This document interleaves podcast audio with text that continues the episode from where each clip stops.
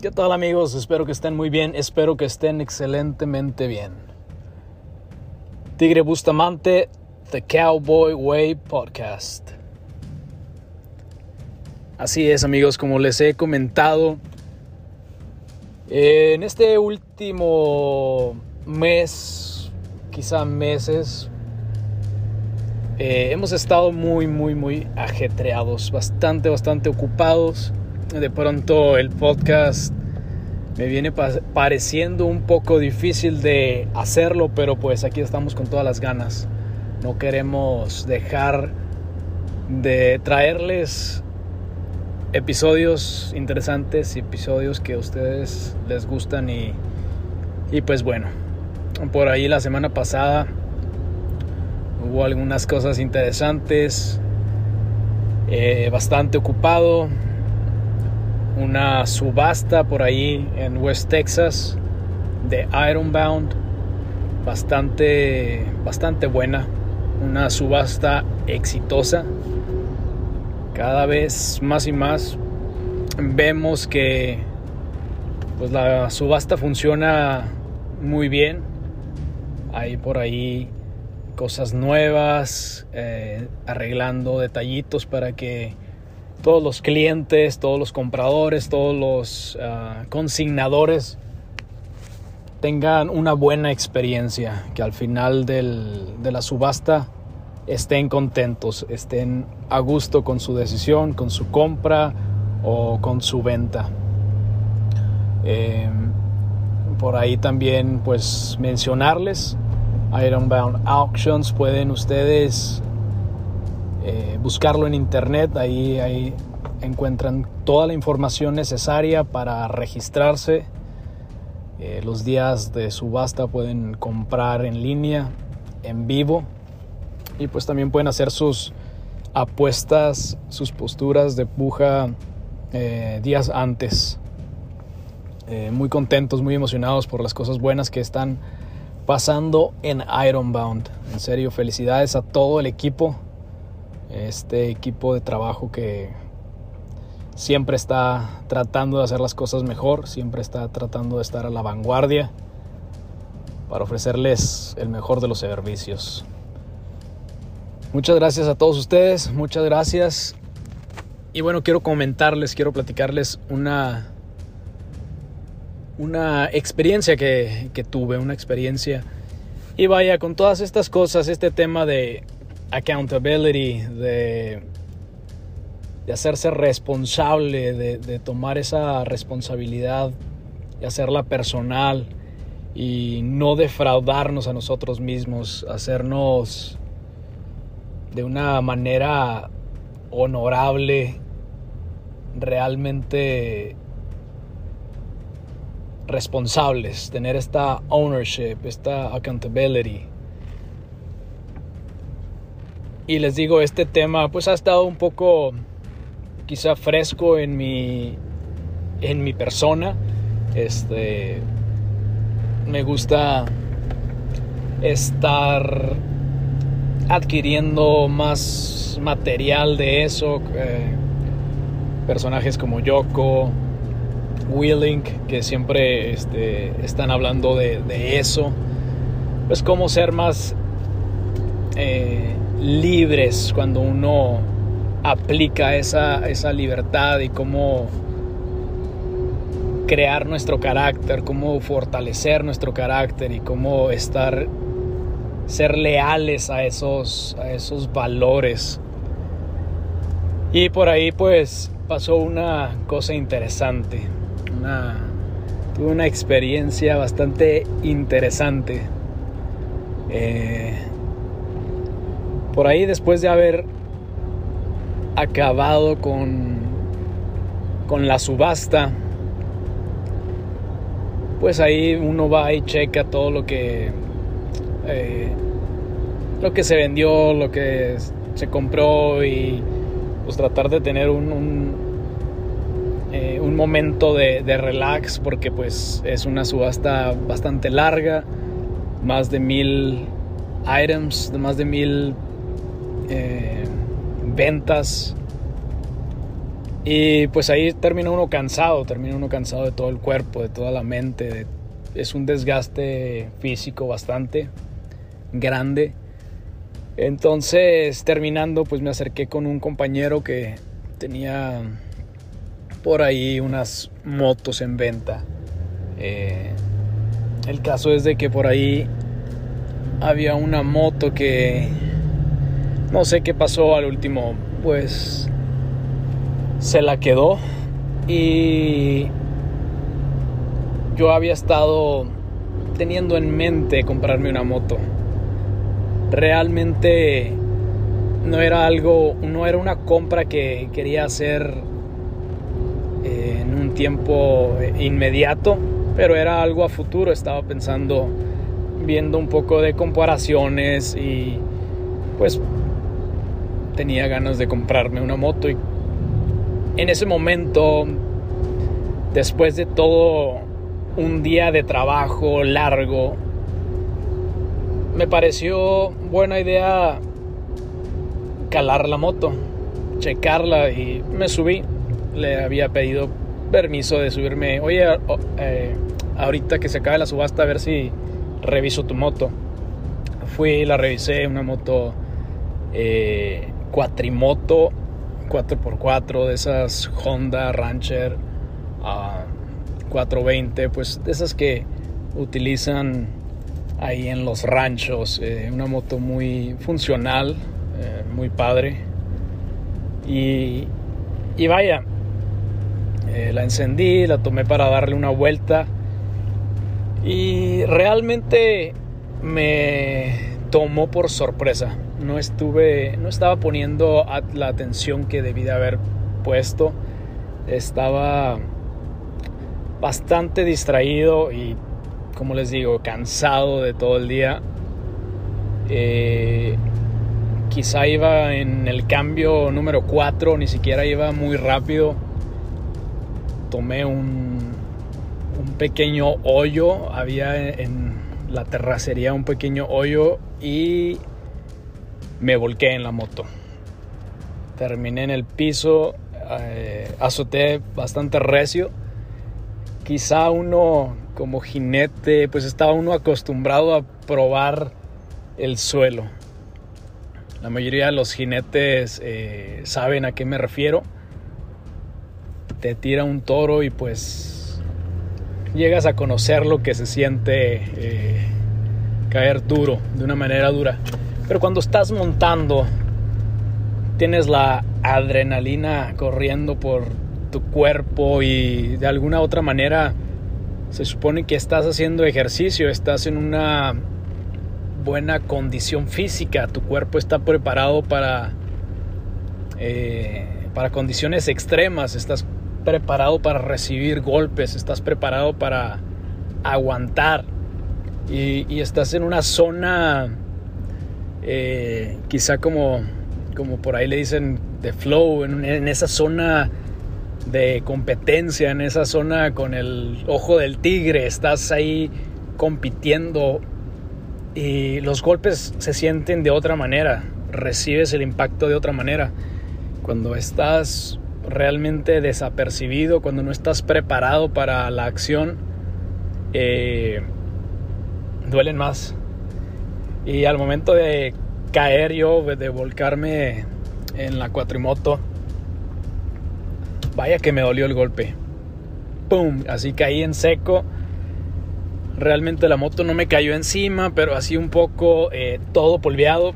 Los que conocen West Texas, pues es una área polvosa, eh, donde hace mucho aire todo el tiempo, es semidesértico bien polveado, caí bien duro. Este, traía mi chamarra de, de mezclilla y pues eh, afortunadamente no me raspé. Todo el impacto quedó ahí en la chamarra, pero en la pierna sí me puse un moretonzote, me dio, me, me di buen, buen golpe. Y les digo esto porque pues qué interesante. Realmente en esta temporada no he estado haciendo mucho ejercicio y es difícil volver a hacer ejercicio cuando tienes un ritmo de vida de estar montando, de estar compitiendo y de ser eh, bastante competitivo.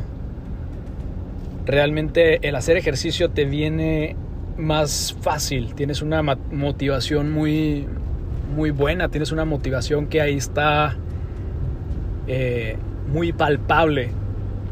Dices, pues quiero ganar, necesito ganar, voy a levantarme temprano y voy a hacer ejercicio.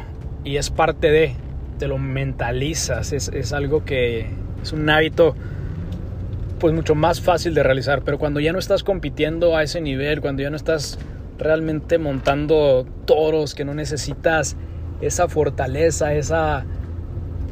Eh, en lo personal a mí me ha, me ha afectado en el, en el hábito de hacer ejercicio. De pronto me encuentro con días que, vaya, no hice ejercicio por, por estar haciendo otras cosas. Y el hábito de hacer ejercicio, de realmente enfocarme a, a eso es más fácil ahora de brincármelo, es más fácil de no hacerle tanto caso. Es ahí cuando la disciplina, realmente la disciplina entra, toma parte y cuando ves que la motivación no importa tanto. Ahí pues la motivación se acaba porque realmente no hay ni nada de, de motivación. Y es cuando entra la disciplina. Entonces, pues ahí la importancia de hacer ejercicio, perdón, la importancia de tener disciplina para hacer ejercicio. La disciplina es la que te levanta sin importar que no tengas ánimos, que no tengas emoción, que no tengas esa motivación para hacer algo. Es algo increíble y, lo estoy viviendo, lo estoy viviendo personalmente en esta faceta de mi vida que, es cuando realmente pongo a prueba mi disciplina. Es interesante.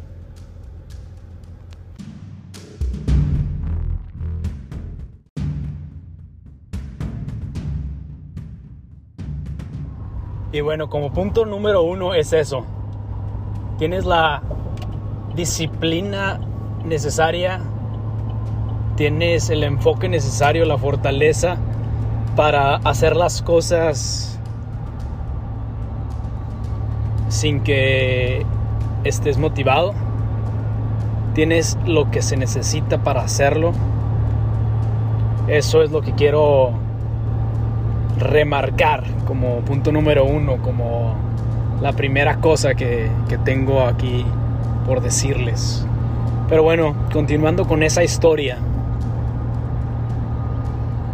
Pues sí, me levanto todo polveado de la volcadura de la cuatrimoto.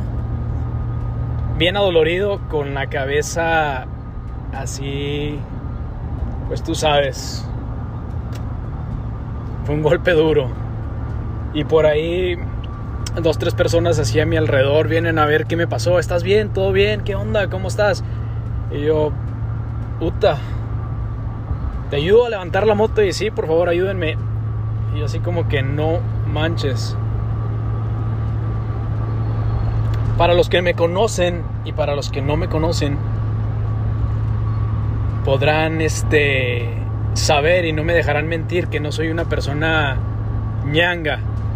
Por lo general no hago el oso, por lo general no soy tan eh, digamos no tiendo, no tengo ninguna tendencia a caerme o a fracasar o a verme vulnerable de esa manera. No fue algo que me afectó directamente, ¿verdad? Digo, acepto que cualquiera y en cualquier posición se puede uno caer, pero sí me sorprendió un poco de, vaya, acabo de volcar una moto y la culpa entró la culpa entró a mi cabeza. Culpa y quizá esa parte de la responsabilidad, del ownership de la, del cual les quiero hablar. Levanto la moto y todo polviado yo, toda polveada la moto. Empiezo a ver rayos. Dejé con muchos raspones esta moto. Y quise limpiarla un poco, pero pues está llena de polvo. Este, no tengo ninguna prenda limpia para realmente limpiar la moto. Y veo que en el fender derecho de enfrente está ah, la moto se encuentra con una abulladura tremenda. Bueno, quizá no tan grande, pero pues siendo que no es moto mía, eh, entra la culpa y, entra la responsabilidad. Y después de uno o dos minutos, cuando ya digo, ok, estoy, estoy bien, este, llevo la moto con su dueño. Por ahí, este, dos, tres personas me vieron y obviamente se preocuparon por mí y todo. Y me pongo en el lugar del dueño, digo, pues vaya, vamos a ver qué pasa, ¿verdad? Pero si fuera mi moto, a mí no me hubiera gustado que alguien la lastime, que alguien me la entregue con raspones. Eh, y pensamientos entran a la cabeza, pensamientos rápidos como, ok, no pasa nada, la puedo dejar ahí y nadie la vio, nadie vio, no pasa nada, este, cualquiera pudo haber hecho estos raspones, la dejo, me voy, me doy media vuelta y no pasó nada aquí, ¿verdad? Pensamientos así pueden llegar a la cabeza, pensamientos como, oye, pues aquí está tu moto, pero pues X, o sea, la lastimé, pero no me voy a ser responsable. Hacerse responsable siempre cuesta. Hacerse responsable siempre toma algo extra de nosotros. Voy con el dueño y realmente el dueño se muestra no inconforme con, con cómo le entrego la moto. Y vaya, le repito, entiendo. Me puse en su lugar y tampoco estaría yo contento por eso. Eh, le digo, vaya, este, mira lo que me pasó. Le cuento lo que me pasó y mira, aquí está el resultado Está el fender así, tiene unos raspones, un poco de un... Realmente no eran graves los raspones, un poquito se raspó la parrilla, los, el fender, eh, un poco el volante. Antes de eso estaba impecable la moto, realmente no tenía raspones de ningún lado. Eh, tengo que admitirlo. Y pues pues sí, se la entrego y le digo, oye, pues qué pasa, qué onda, qué rollo. Y me dice, yo realmente quiero venderla. Para eso la traigo, para venderla y no la voy a poder vender de la manera que quiero en esta condición. Tengo que repararla para quitarle este fender. Me va a costar tanto. Y pues tú me habías dicho que me la querías comprar y yo, rayos, ya que mate. Sí, yo le dije que quería calarla, que quería revisarla, quería testearla, a ver cómo funcionaba. Y dentro de mi cabeza estaba la el deseo de comprar una moto, pero realmente no quería comprarla en ese momento. Y realmente no quería pagar el precio de esa moto, puesto que tenía un presupuesto inferior. Yo quería comprar una moto un poco más eh, vieja. Esa moto es de reciente modelo, entonces dije yo, rayos. Me pareció un poco caro lo que él me decía que necesitaba para repararla.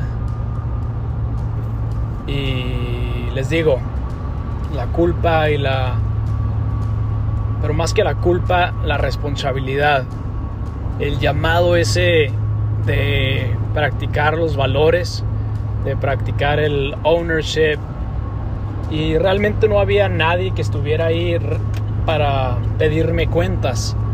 Quizá nadie me iba a estar señalando y decir, oye, necesitas hacerlo, necesitas responsabilizarte, necesitas actuar como un hombre. Pero simplemente, simplemente eso que está dentro de nosotros, esa, digamos, ese honor que está ahí dentro de nosotros, me hizo tomar la decisión y decir, vaya, me voy a ser responsable y te voy a comprar la moto. Él y yo llegamos a un acuerdo de él me iba a dejar la moto al precio más bajo que él podía. Sinceramente no era el precio que yo quería gastar en una moto, pero así quedó. Hicimos trato. Eh, se puso eh, en disposición, se puso de una manera favorable en que iba a pagarle la mitad y después pues se la iba a pagar. Entonces ahí hicimos un arreglo. Pero. Pero cuántas veces, cuántas veces nuestro instinto cobarde nos gana y no somos responsables de las cosas que hacemos. Nadie me obligó para moverme, para subirme a la moto, nadie me empujó, pero cometí un error. Y mi ego de no cometer errores, mi ego de no cometer eh, errores y verme avergonzado.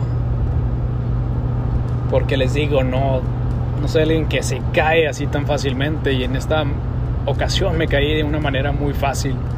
Cometí el error, me vi este un poco tonto. Pero decidí, hice la decisión de, actuar responsable y, y responsabilizarme por mis actos, pagar por los platos rotos. ¿Cuántas veces no somos lo suficientemente valientes para hacerlo? Porque sabemos que nos va a costar, sabemos lo que nos va a costar. Por ahí hay muchas veces en nuestra vida que tenemos la oportunidad para hacer las cosas bien, para responsabilizarnos y preferimos darnos la vuelta, darle la espalda a esa situación, darle la espalda a las personas y marcharnos, irnos de ahí, no, no pagar por lo que debemos pagar, no hacer lo correcto. ¿Cuántas veces hacemos? Eso.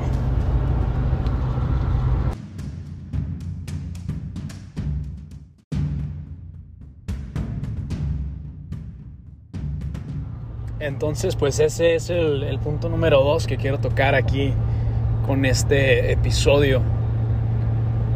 ¿Cuántas veces somos realmente responsables? ¿Cuántas veces somos realmente valientes como para aceptar las consecuencias y actuar de manera valiente, de manera honorable.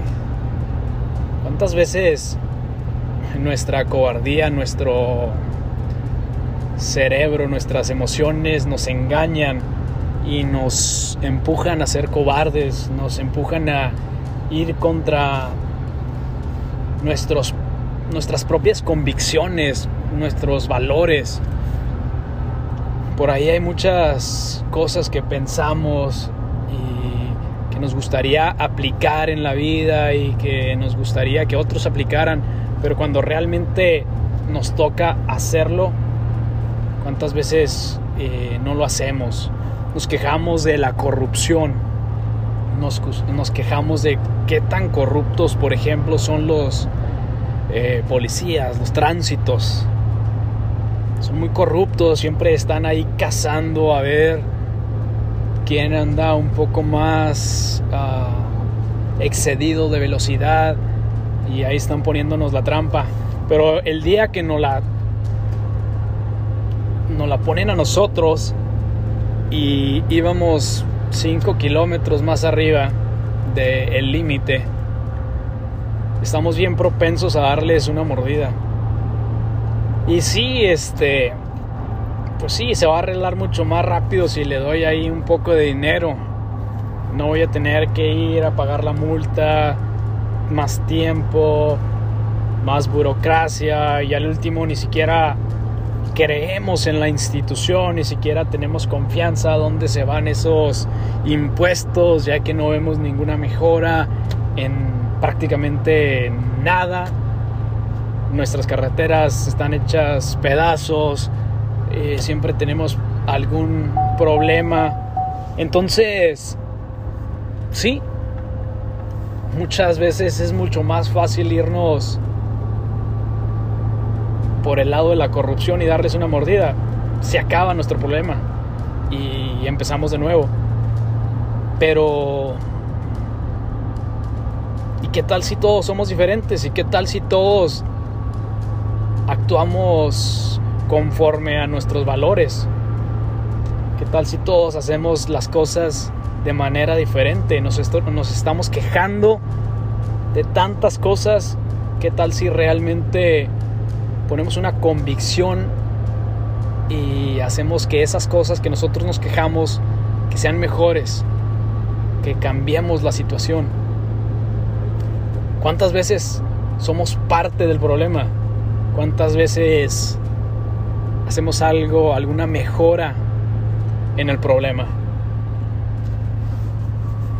Y sí, después de haber tenido que pagar esta moto, haber tenido que dar la cara, haber tenido que abrazarme a esa convicción, a esos principios y de actuar conforme a ellos. Después salió algo bueno de ahí. La verdad es que me sentí como un tonto porque cometí un error, me caí y me costó caro. Pero después, de una u otra manera, creo que hay recompensas. Y quizá no me tocó y exactamente esa recompensa no es no quiero decir que sea Dios o el destino o que por haber hecho esto bien me vino una recompensa, algo bueno me llegó de ahí. Quizá no, pero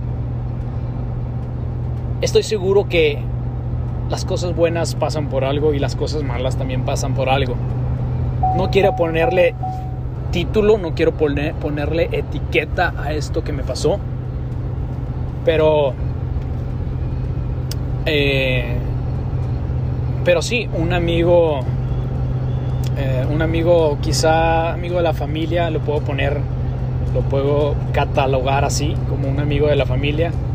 Un hombre recio, un hombre fuerte, un hombre ranchero, un hombre amante de los caballos, un hombre trabajador este, desde antes de mi viaje para allá, ya tenía yo mm, visto que lo, ya tenía yo planeado verlo porque iba, teníamos ahí un, asunto que, hacer. Y, él me dijo que me iba, que me tenía un regalo, yo solamente tenía que eh, cargarlo, ¿verdad? Eh, para no entrar en muchos detalles un regalo que me iba a resultar económicamente a mi favor. Eh, en un remolque cargamos ahí eh, la, carga y, y resulté ganando. Tuve que manejar dos horas, una desviación en mi camino de dos horas, pero pero valía la pena. Salí ganando en ese viaje. Quizá metí la pata y me equivoqué en el tema de la moto, eh, de la cuatrimoto. Y quizá, para no verlo todo negativo, quizá después si vendo la moto puedo re, ah, tener una reinversión, tener una retribución, puedo venderla quizá al mismo precio o digo, quizá puedo ganarle, pero aparte de eso, me dieron un regalo, tuve que ir por él, tuve que ir a cargarlo, pero salí ganando de ese viaje.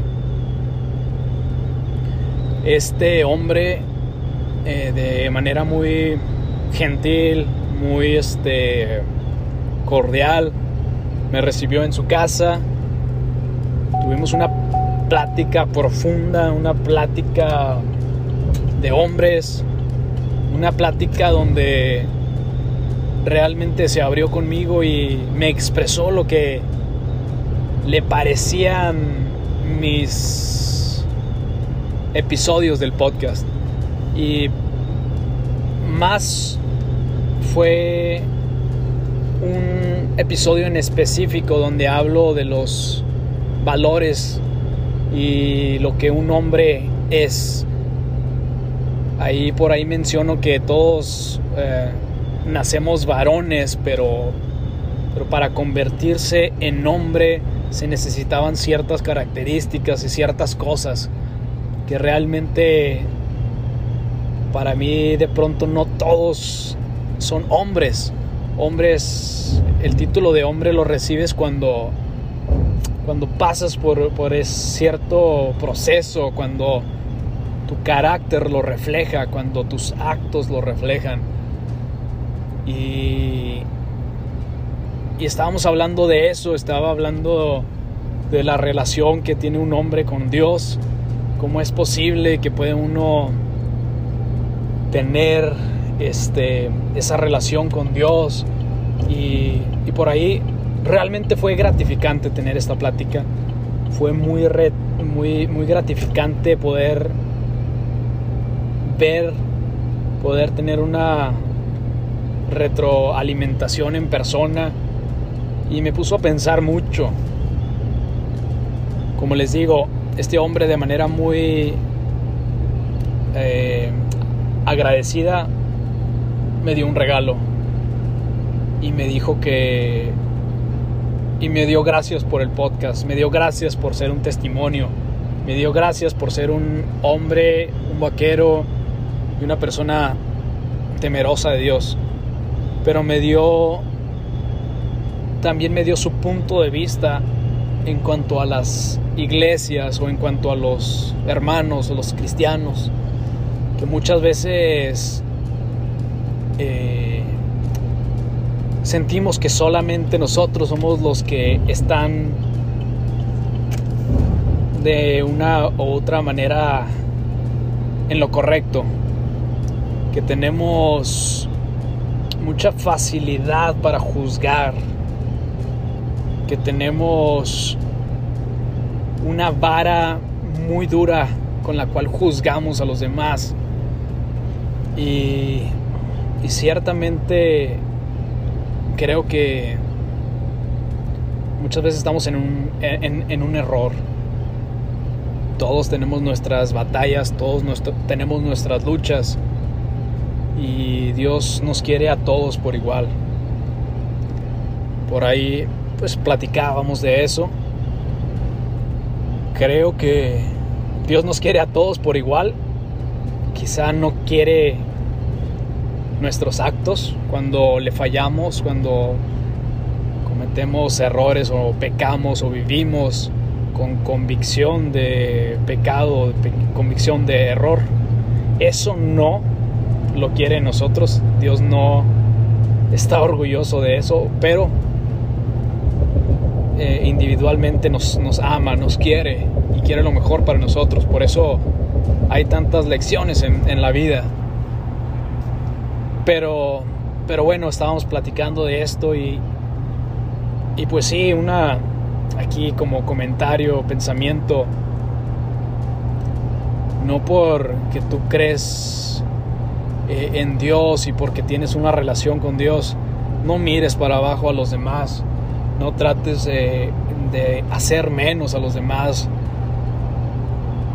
¿Cuántas veces el amor por las demás personas no está en nosotros? Somos bien somos bien buenos para criticar y para menospreciar a los demás. Somos bien buenos para vernos grandes, para vernos mejores que los demás. Eh, pero sí, platicando con este señor,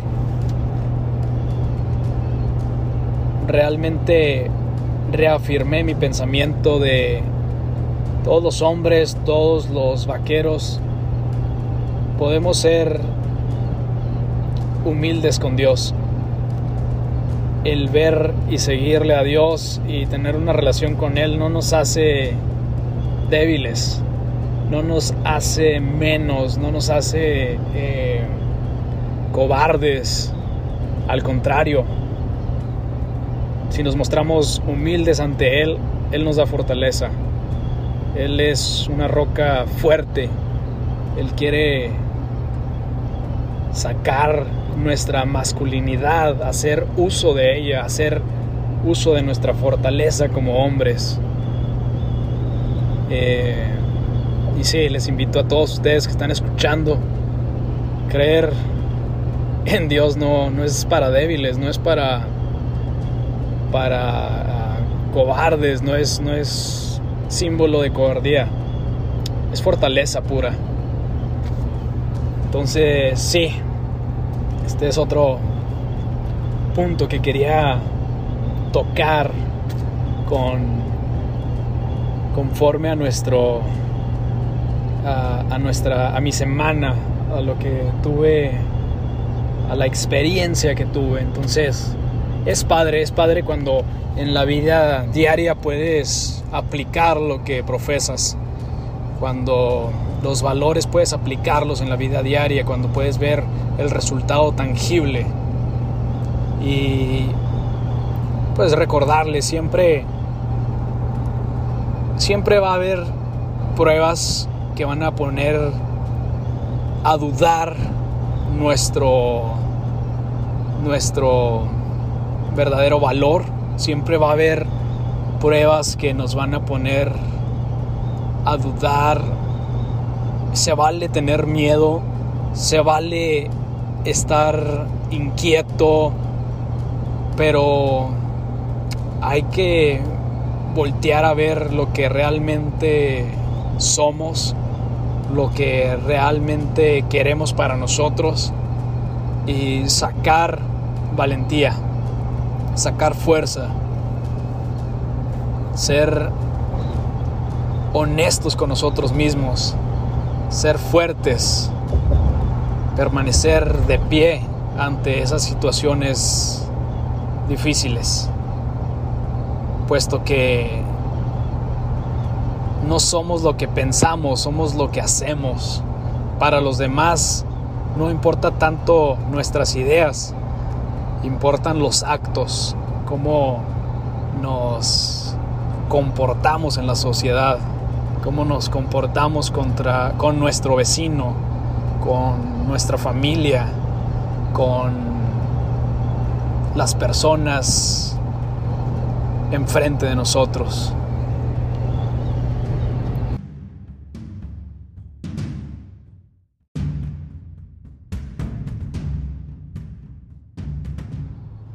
Y como punto número este por ahí estuve platicando con mi hermano.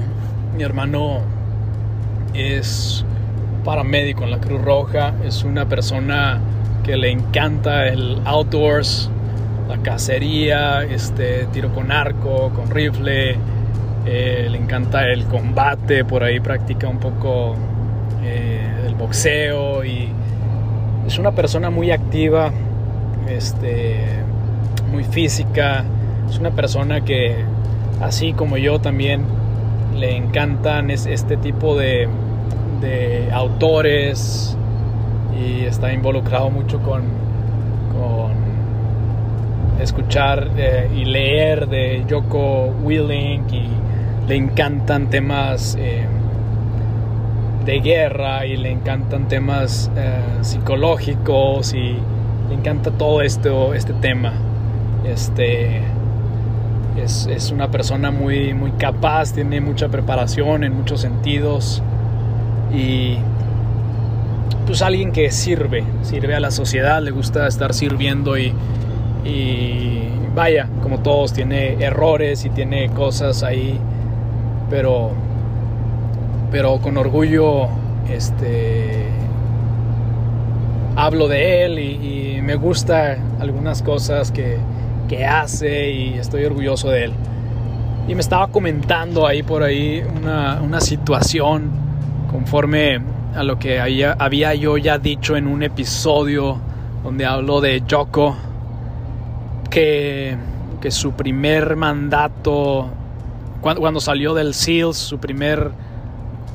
Eh, su primera labor era ir a limpiar los excusados. Entonces él dice, él me estaba comentando ahí algo de forma graciosa que, que de pronto a él le toca hacer eso. Dice, yo voy y pues me pongo a lavar baños, dice que realmente me sorprendió, pero dice, realmente lo hago sin que me lo manden, pero pues alguien tiene que hacerlo. Y, y me contó la manera tan asquerosa que, que dejan los baños, algo que realmente... Ah, no sé si es lugar para decirlo, pero qué vergüenza personal de la Cruz Roja no sean tan marranos. ¿Cómo es que dejan los baños de esa manera? O sea, me comentó algo tan asqueroso que, oye, a mí nunca me ha tocado así estar... ¿Cómo pueden vivir así? ¿Cómo pueden dejar los baños así? Pues, ¿qué, qué hacen? ¿Qué, qué? Una cosa tremenda. O sea, realmente... Ahí lo repruebo. Cruz Roja, que pues... Pónganse las pilas, no sean marranos. No, hombre, no, no, no. La higiene, ¿qué onda con la higiene? Bueno, pues ya dije esto. me salió de lo más profundo de mí. Pero sí me dice que de pronto él pues se pone a limpiarlos y que dice, pues nadie lo hace, nadie lo va a hacer, pues yo lo hago. Felicitaciones. No soy mucho de estar echándole flores a la familia, puesto que pues es que pues no, realmente quizá otras... Se, es más grato cuando alguien fuera de tu familia te, te echa porras. Pero bueno, ya le tocaba, ya me tocaba decir esto. Y dice que realmente, dice, pues no soy nadie, no soy nadie, no tengo ningún rango, pero dice, se siente bajo. Ir a limpiar un baño es algo bajo. Y cómo en su ego, cómo tiene que doblegar su, su ego, cómo tiene que humillarse para alabar un excusado. Y se me hace algo tan interesante eh, psicológicamente que tanto tenemos que humillarnos como para ir a lavar un baño.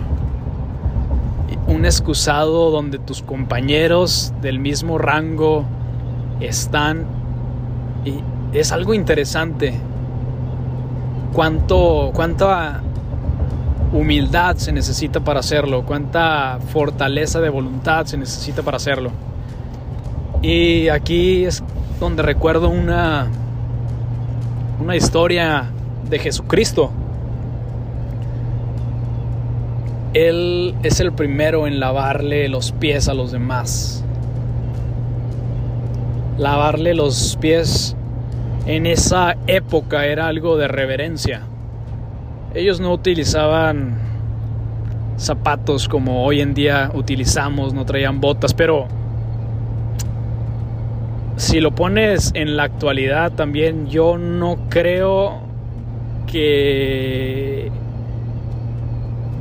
me pondría a lavarle los pies a alguien de esa manera. Imagínense en la época de Jesús, ahí en sandalias o, sin sandalias, no había pavimento, era un cochinero por donde quiera que caminaras. Imagínate cómo pues no había higiene tal cual la conocemos ahora. Obviamente había métodos de, higiene y usaban sus cosas. Este. Pero imagínate el Rey de Reyes, el Hijo de Dios, el Cristo, el que estaba haciendo milagros, el que estaba resucitando a los muertos, curando enfermedades. Todo el mundo estaba hablando de él. Había quien lo odiaba y había quien lo amaba. Pero humildemente se puso a lavarle los pies a los demás. Creo que nunca, nunca, nunca alcanzaremos ese nivel, está pero bien difícil, pero me pone a pensar, si lavar un baño es tan difícil para nosotros, cuán difícil será lavarle los pies a los demás.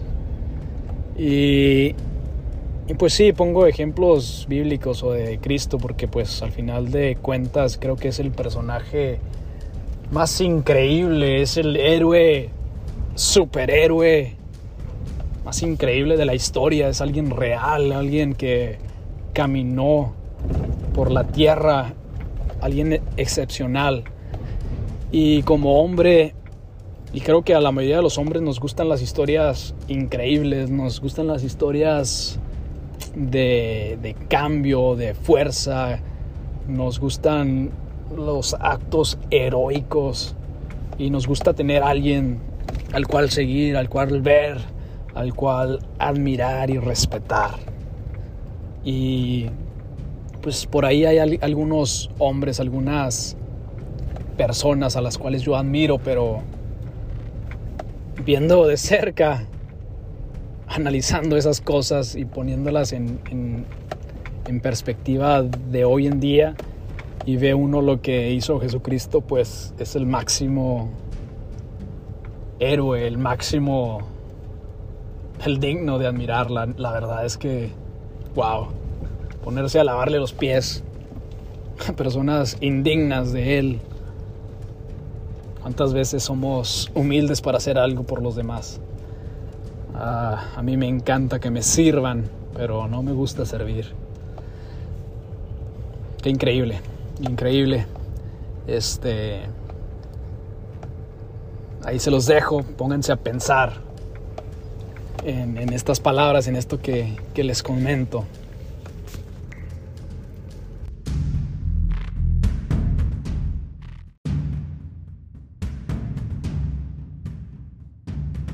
Estos principios los podemos encontrar cada día en nuestra vida diaria.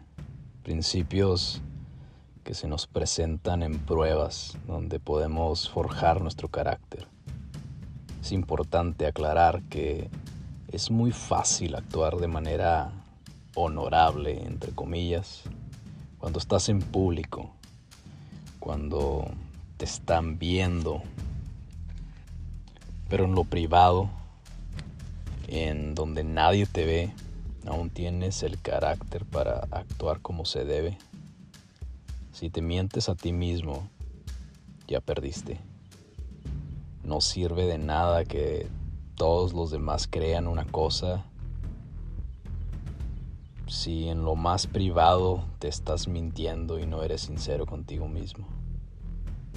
Y yo sé, también comprendo, no es fácil esto.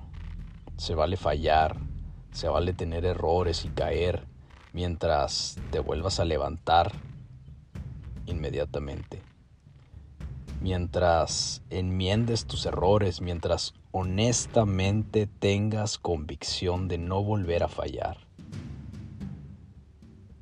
Esta vida es un viaje, es un recorrido donde de pronto andas al paso.